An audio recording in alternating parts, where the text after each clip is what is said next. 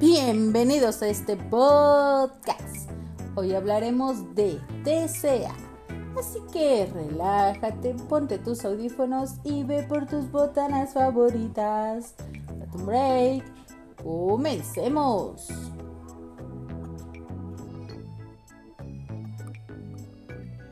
TCA. ¿Qué son los TCA? son trastornos de conducta alimentaria o bien conocidos trastornos alimenticios.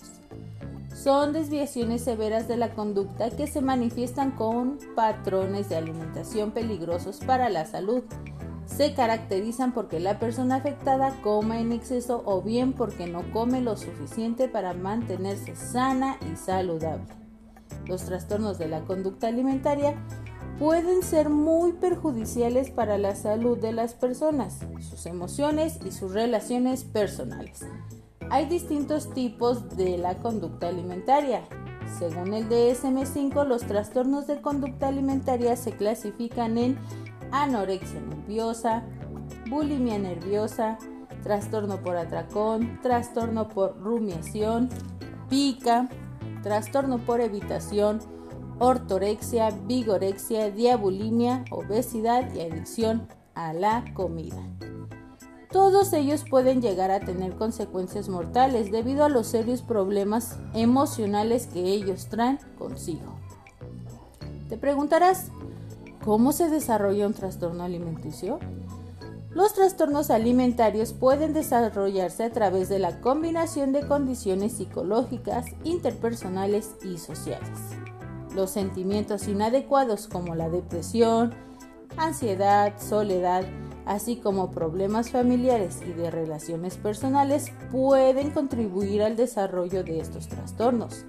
La idealización obsesiva de nuestra cultura por la delgadez y el cuerpo perfecto, entre comillas, también es un factor que contribuye a los trastornos alimenticios.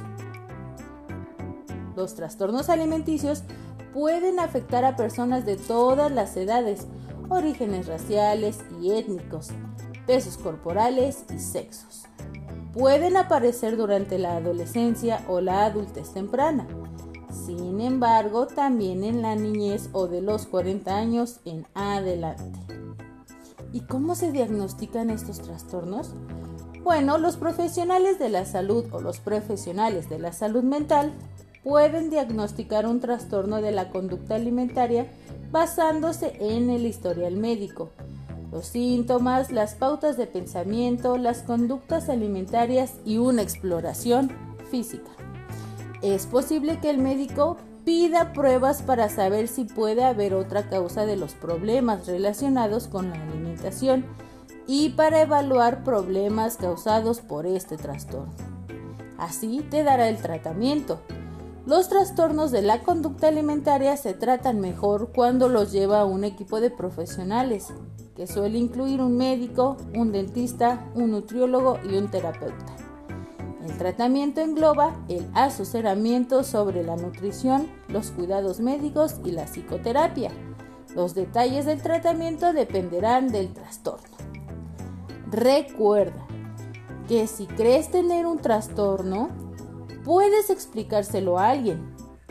También puedes pedir ayuda, acudir a una visita médica, pero sobre todo tener paciencia contigo mismo. Hay mucho que aprender y los cambios ocurren poco a poco. Ten la confianza de hablar para poderte ayudar. No olvides correr la voz sobre la importancia de la salud mental. Gracias por tu atención y nos vemos pronto.